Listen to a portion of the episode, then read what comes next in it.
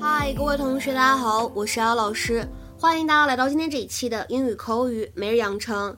今天的话呢，我们来学习的台词相对来说比较简单，先来跟我一起看一下。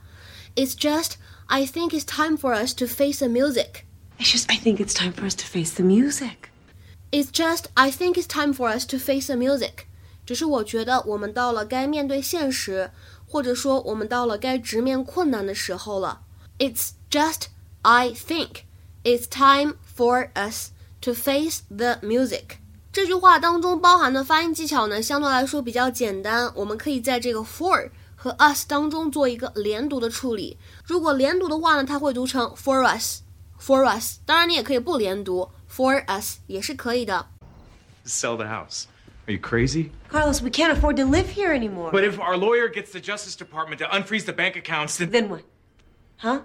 Finish the sentence, Carlos. We have tons of legal bills. You've lost all your clients, and even with our savings, we're screwed.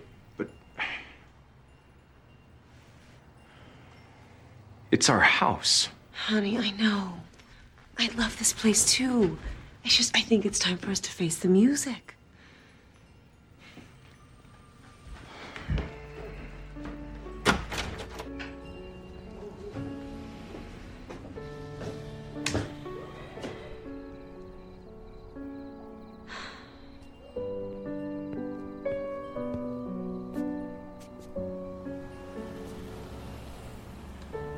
Never thought I'd be poor at this stage of my life. You know, Carlos, I've been broke a lot of times in my life. But I've never been poor. Because poor is just a state of mind. And right now, you and I are just Without funds?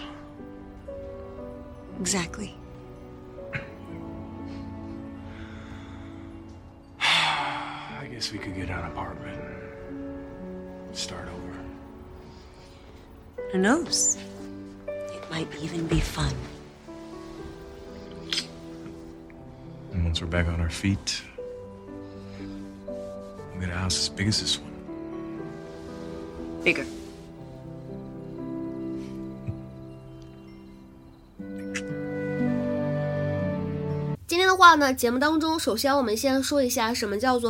the music。它呢可以理解成为勇于承担责任，或者我们说临危不惧。If you face music, you accept responsibility for something that you have done wrong, and you prepare yourself to be criticized or punished for it. 那么至于这个短语怎么来的，为什么跟音乐 music 有关系，我们呢也查阅了一些资料，主流呢是两种观点。第一种说的是在音乐剧 musical 当中，如果一位演员他要上台表演的话，他是需要面对着管弦乐队去表演，也是需要面对着观众的。那么另外一种说法呢，是说在部队当中，如果有人犯错被开除的话，会有人敲鼓。那么这也就是动词短语 drum out 它的来源和意思。大家如果感兴趣的话呢，听完节目也可以去稍微了解一下。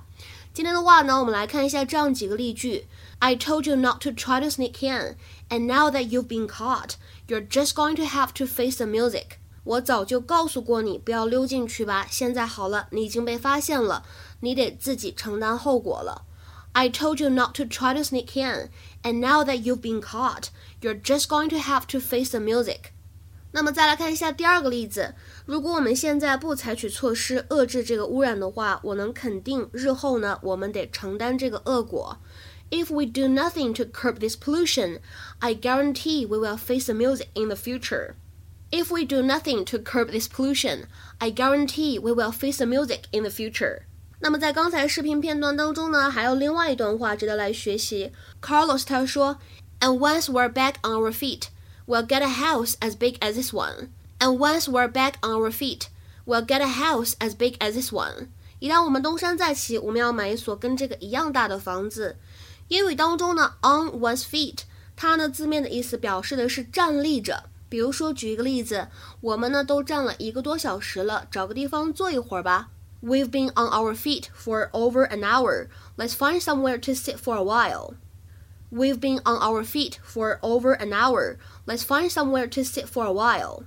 那么在口语当中呢，on one's feet 也可以用来表示恢复或者复原的意思。